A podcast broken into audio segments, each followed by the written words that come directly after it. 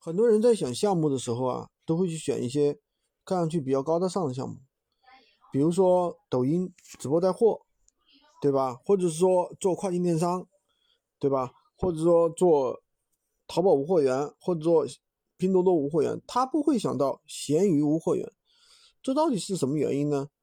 因为闲鱼它一直是一个下沉市场，很少有人能看得到这个市场。什么意思呢？就是说。因为它的门槛很低，第二个呢，你又没办法用一种专业的视角去做，对吧？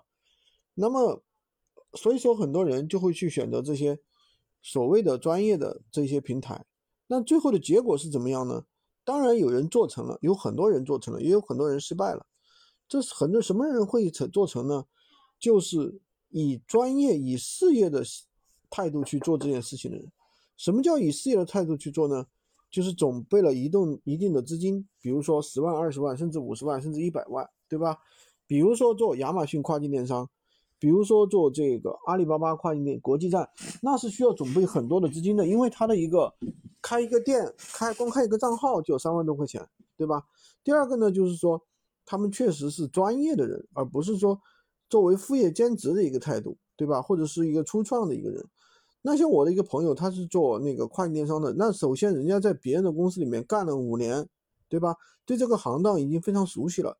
然后呢，自己出来创业，对吧？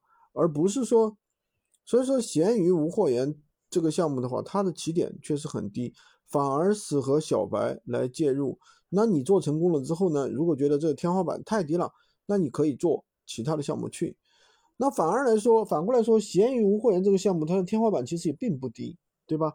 就是看你自己有没有能敢用什么样的心态去做的。那么我们有的人用批量的心态，用那个创业的心态去做的。他开工作室请人做，对吧？我们最多的一个人，据说开了一百个多个账号，有个五百个账号的人，反正我是没见到。五百个账号的人只是一个传说了。那如果说一个人一个月开一百，就是一个人有一百个账号，你一百个闲鱼号，你想想他一个月能赚多少呢？一个账号平均一个月两千到五千，对吧？其实这个目标是很容易达到的。我们就算两千，他一百个账号一个月是不是二十万呀？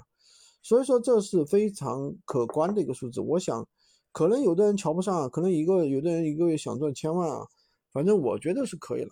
喜欢军哥的可以关注我，订阅我的专辑，当然也可以加我的微，在我头像旁边获取闲鱼快速上手笔。